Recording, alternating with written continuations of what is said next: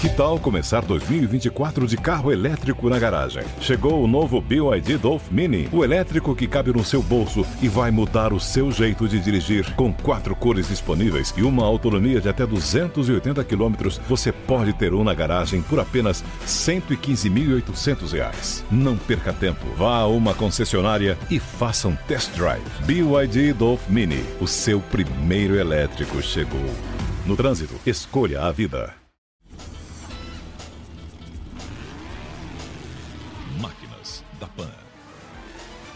Olá, amigos! Hoje eu convido você para participar com a gente de uma jornada digital pelo mundo da inovação, tecnologia, motorsports e também com soluções inteligentes da indústria automotiva. E lembrando você que agora também dá para acompanhar o Máquinas da Pan vídeo. Para isso, baixe o aplicativo do Panflix.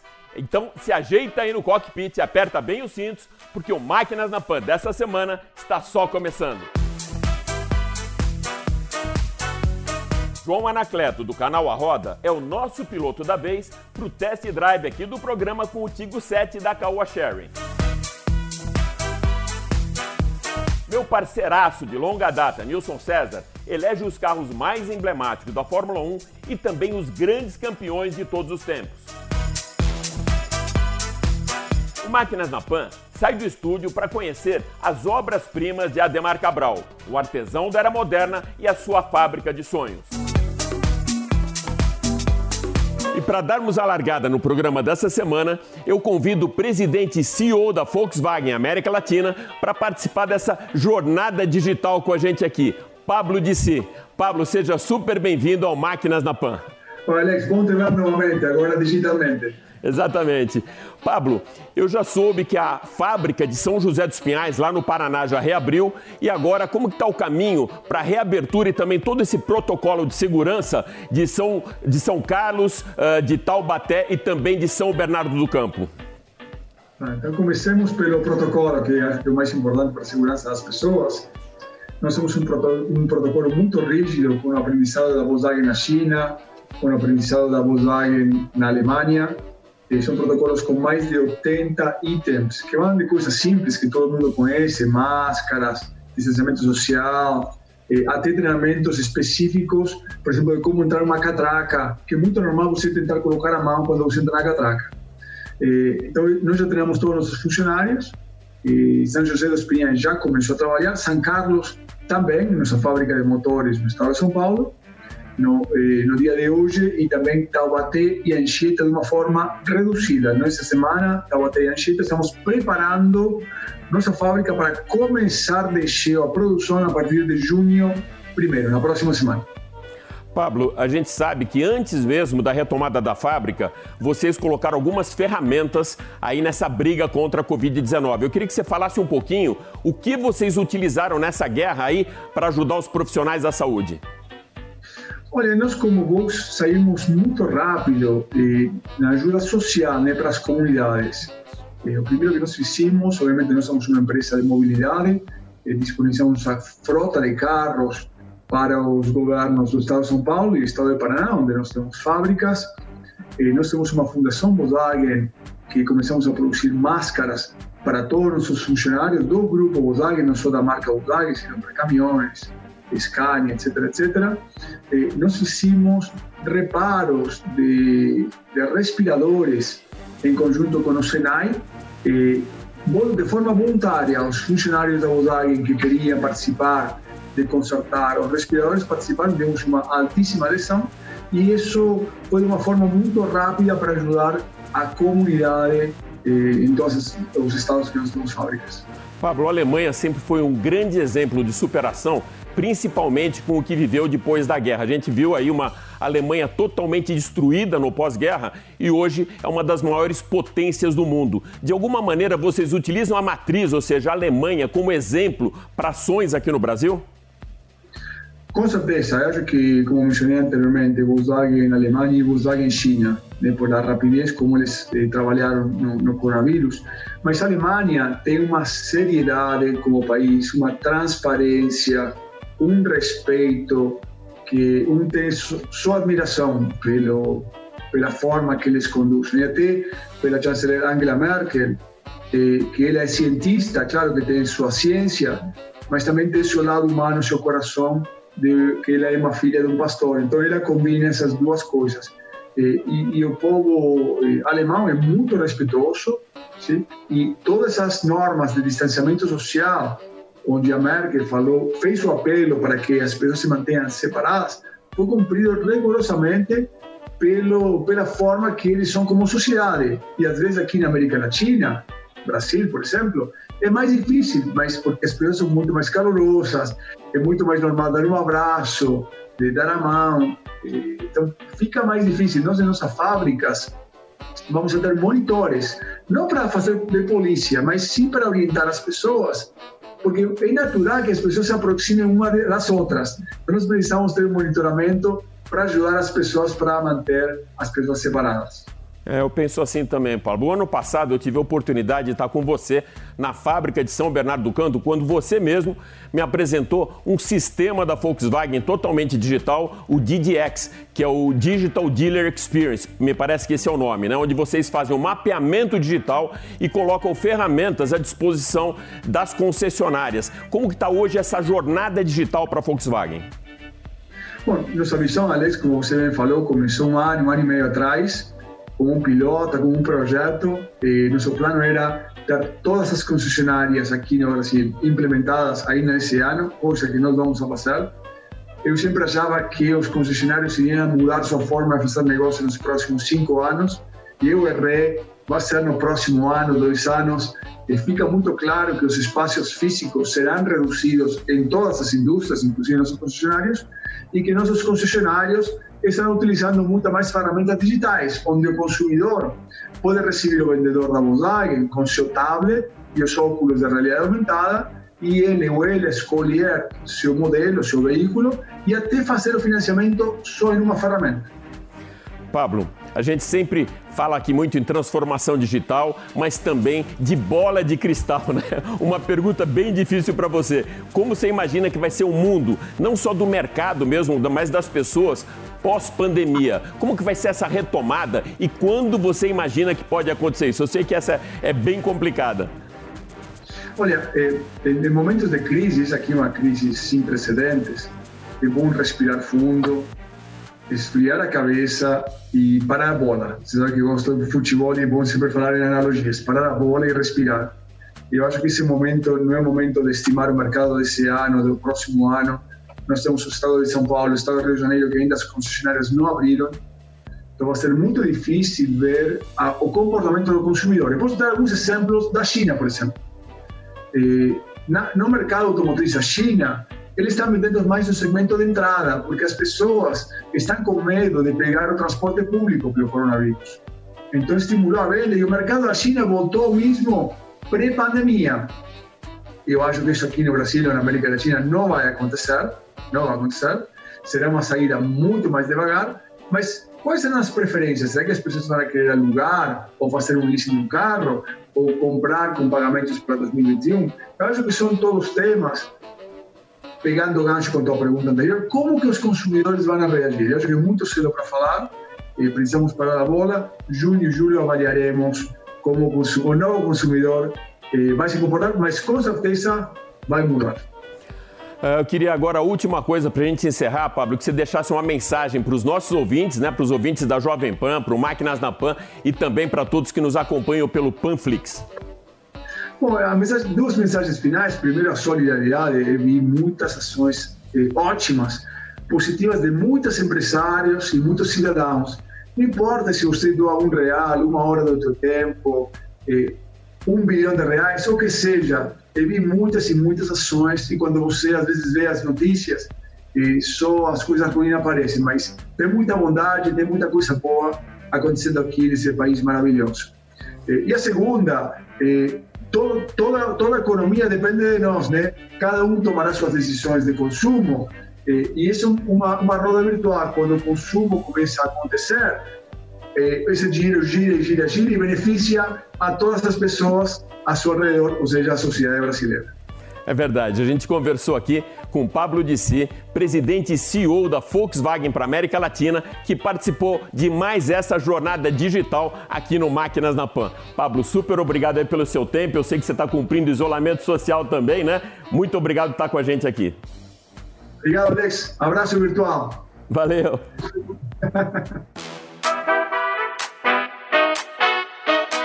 E agora, quem vai colocar o carro na estrada é João Anacleto, do canal A Roda, para uma avaliação de um carro do segmento que mais cresceu nos últimos anos, o de SUVs. Vamos lá, meu querido João. Grande Alex Rufo, tudo bom com você? É um prazer mais uma vez estar participando aqui na Jovem Pan. E vamos lá, vamos falar de SUVs um pouquinho mais caros. Vou mostrar para você aí a avaliação que eu fiz com o Caoa Sherry Tigo 7 que parte de 94 mil e vai até 116.990 e essa é a versão que eu avaliei, a mais completona, foi há pouco tempo, então tá muito atual e acho que tá bem legal para você mostrar aí para os seus ouvintes barra telespectadores. Vamos nessa! Tigo 7, que por um preço entre 107 mil reais e 117 mil reais, quer convencer você que está na hora sim e você acreditar numa marca chinesa.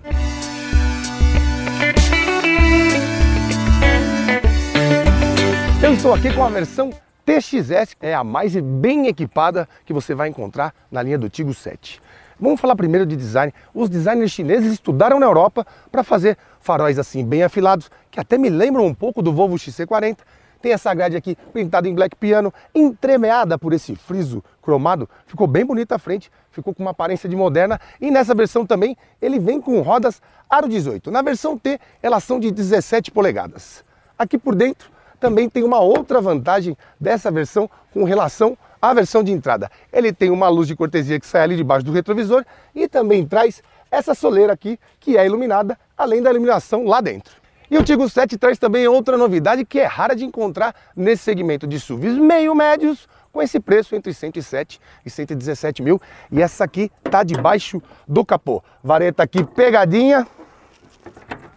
É aqui, não é aqui, como sempre. Motor 1.5 turbo de 150 cavalos, quando abastecido etanol, e 21,5 kgfm, mais ou menos ali por perto das 2.000 RPM ele está atrelado a uma transmissão G-Trag, ou seja, uma transmissão de seis marchas com dupla embreagem e tração apenas na dianteira. Você também vai reconhecer o Sherry Tigo aqui na traseira com lanternas bem marcantes que tem uma assinatura em LED bem legalzinha também e por esses logos, né? Aqui o Tigo e o Turbo e aqui o Caoa Sherry e o iFlex.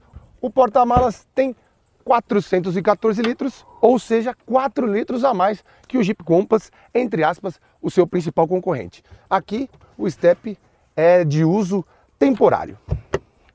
Agora vamos ver como é que ele é lá dentro. Bom, se o porta-malas não é lá muito grande, o espaço traseiro é bem grande. Esse carro aqui tem 4,50 metros de comprimento e 2,67 de entre-eixos. Ou seja, é 9 centímetros mais comprido que o Compass e tem um entre-eixos 3,8 centímetros mais ou menos maior. Aqui eu estou bem acomodado, estou numa posição um pouco mais alta do que eu imaginava, mas até que minha cabeça não está pegando aqui, mesmo com esse teto panorâmico que é de série nessa versão TXS. Esse carro tem algumas peculiaridades que mostram até o certo cuidado que a Caoa Cherry teve na hora de desenvolver o produto para o Brasil saídas de ar aqui na traseira, dois USBs para quem está aqui atrás, para não sair briga quando você tem dois filhos e os dois querem carregar, você sabe que eles brigam. Tem também o apoio de braço com um porta-copos. Os bancos de couro são muito bem feitos e a forração da porta aqui também tem couro. A única falha que eu pude perceber assim, que nem é tão falha, nem ligo tanto para isso, é a falta de um soft touch aqui nas portas. Agora vamos ver o que ele tem lá na frente para quem dirige. Já aqui na frente você pode entrar sem chave.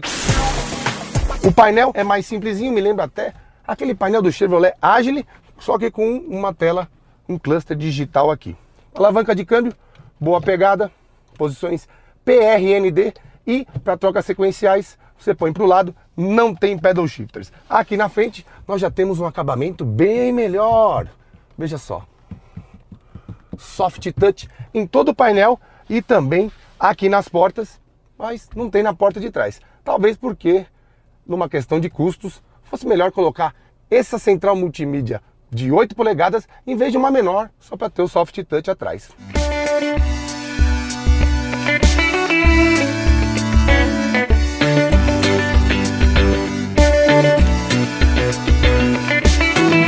Bom, agora vamos acelerar, colocar aqui uma posição N, posição D. Você pode tanto deixar para trocas manuais aqui pela alavanca, ou deixar no D, e também pode escolher a função Eco ou a função Sport. Vamos na função Sport para ver todo o torque, sentir todo o torque e potência deste motor. Apesar que nós não temos pedal shifters aqui, mas vamos lá. Uau! É, ele também tem controles de tração e estabilidade. E cara, quero falar uma coisa, já tá 100 por hora. Olha só, rapaz. Ó, gostei do carro. Duas coisas. Aceleração boa, freios bem legais. Os freios nos carros chineses, aqui entre nós, quase sempre foram um problema. Nesse carro não é não, ó. Vou dar uma estancada aqui, vamos ver.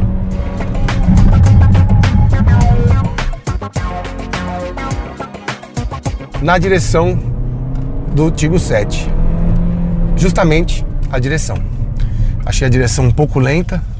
Não é que ela tem folga, nada. Achei ela um pouco anestesiada e um pouco lenta mesmo, especialmente em desvios rápidos.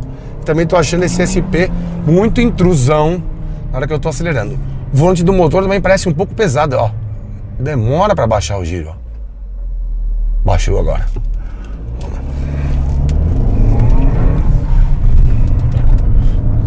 Bom, é um carro que, de acordo com o teste que eu fiz aqui, conseguiu fazer uma média de 7,1 km por litro com álcool na cidade. Na verdade, manteve uma média em trânsito pesado de 6,5, chegou a 7,1 quando o percurso ficou mais misto, pegou mais avenidas, e na estrada 9,7. Vou botar aqui embaixo os números que eu consegui e os números de metro para você comparar. A aceleração de 0 a 100, vamos fazer uma agora.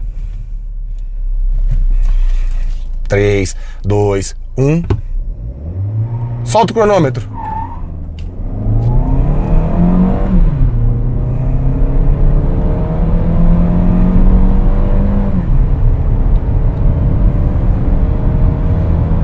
Mais ou menos na, na casa dos 11, 10, 11 segundos, pelas minhas contas aí. Você que está vendo o cronômetro tá vendo melhor do que eu.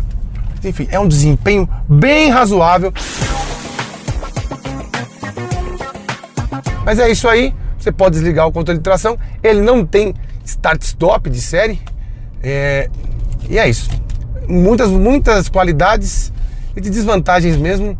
Eu não gostei da intromissão da SP, da falta de regulagem de distância do volante e start-stop. Apesar que eu nem gosto muito do start-stop, mas eu acho que ajudaria bem quando o assunto for medição de consumo, especialmente no Inmetro, que eles fazem o ciclo urbano todos bem parecidinhos, com o carro desligado, certamente os números seriam melhores. É isso aí, Alex, muito obrigado pela oportunidade aí. É sempre um prazer participar de tudo que envolve você e a Jovem Pan aí. E para quem ainda não me segue, é só chegar lá no YouTube www.youtube.com/barra TV é o meu canal e o Instagram janacletos com S no final, tá certo? Sempre que precisar, pode me chamar que eu participo aqui com o maior prazer.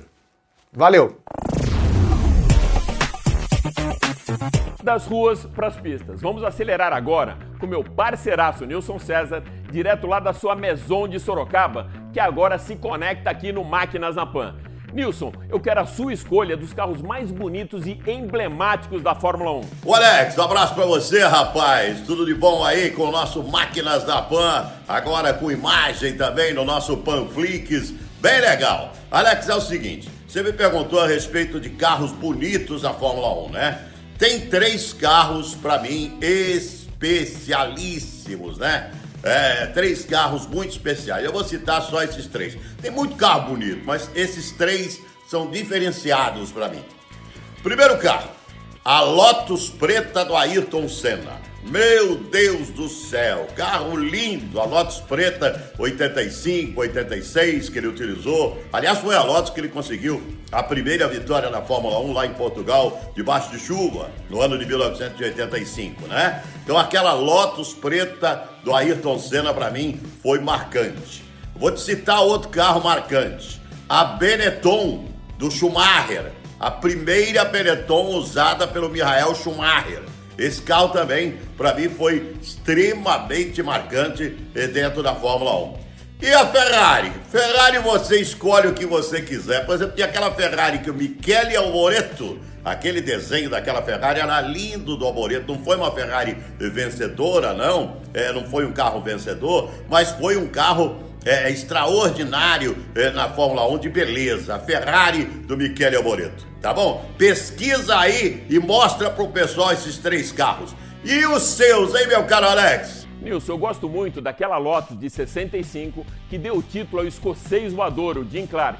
E além dessa Ferrari aí, que é a sua predileta do Michele Alboreto, eu curto muito a do Gilles Villeneuve. E agora eu te pergunto, Nilson, pilotos, qual que é o teu Dream Team da Fórmula 1? Alex, você falou dos carros, já contei o que eu acho a respeito dos carros em termos de beleza, mas eu vou falar é, dos pilotos agora, aquele que aqueles que eu entendo, exceção dos brasileiros, não vamos colocar os brasileiros aí, aqueles que eu entendo que, pelo menos o que eu vi e vi a história também, que foram é, acima da média, né, acima do ponto.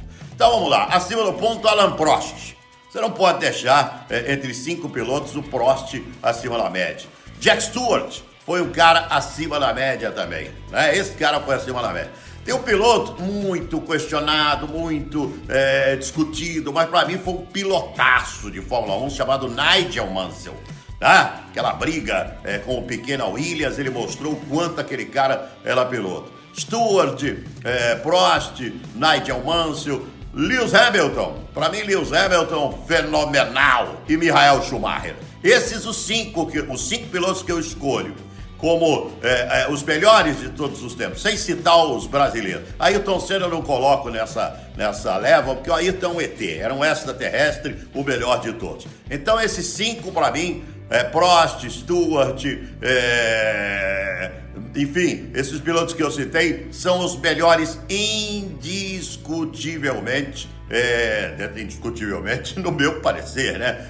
Dentro da, da história da Fórmula 1. Tá certo? Um abraço, Alex Rufo!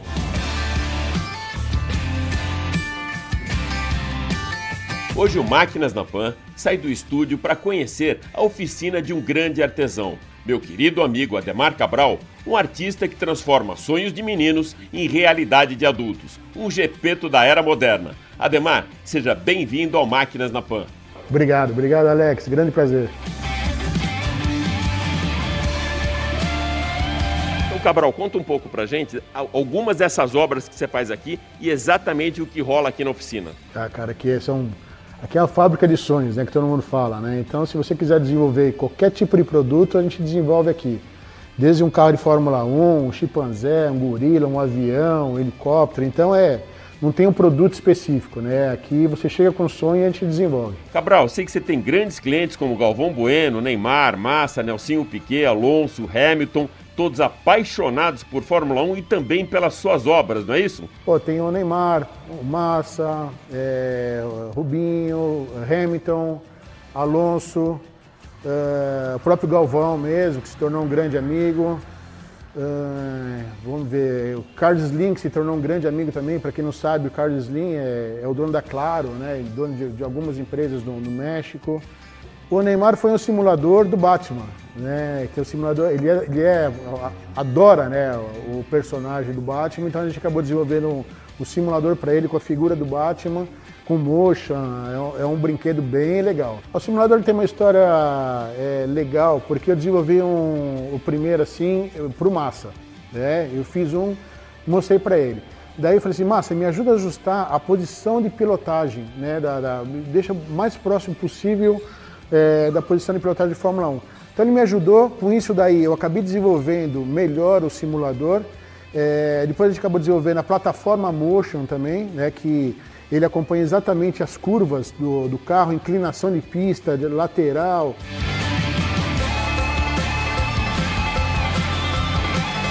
Temos aqui a, a Alfa 159 de 1951 do Fangio. Também um carro, um dos carros que ele foi campeão, um dos cinco títulos do, do Fangio.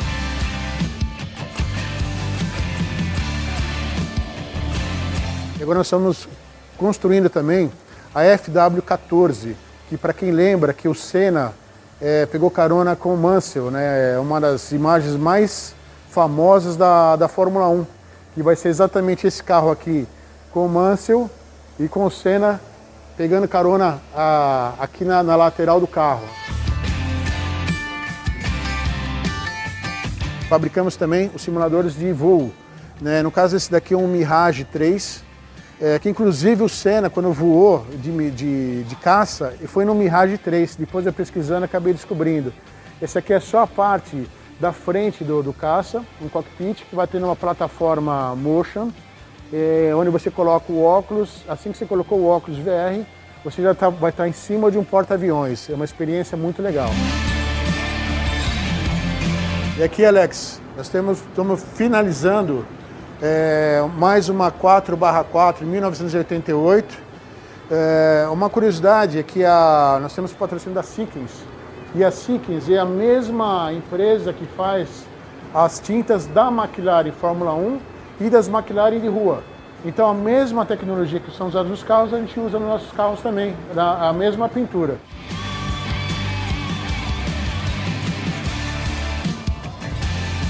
Nossa obra mais pedida é justamente o carro, a 97T, a Lotus preta, é, de Estoril, da primeira vitória do Senna, de 1985, que é um carro, inclusive, maravilhoso, que eu acho maravilhoso, né, que é preto, dourado, número 12, da John Player Special.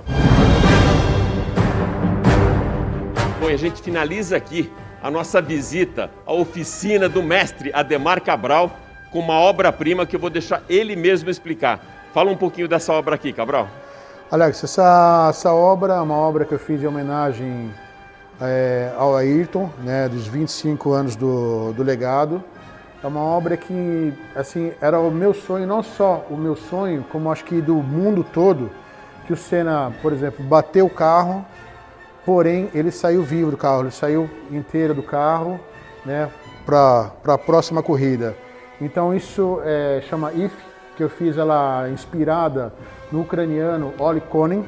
Ele fez uma pintura em 1995 e eu acabei reproduzindo isso em escala real. Inclusive nós entramos em contato com ele, eu expliquei a obra que eu estava fazendo para ele, ele ficou super emocionado até com, com a obra e acabei, você acompanhou essa obra que eu comecei há 5, 6 anos atrás, só que eu acho que a, a, a hora certa de mostrar era justamente nos 25 anos da, da, da, do legado do Senna. Legal, Cabral. Super obrigado aí por abrir as portas da sua oficina, né? Dessa oficina que na verdade é um artesão, o nosso Gepeto da era moderna, Ademar Cabral, que recebeu aqui na sua casa o Máquinas na Pan. Cabral, super obrigado, amigo. Obrigado, obrigado a você, Alex, e a todos os amigos da Pan.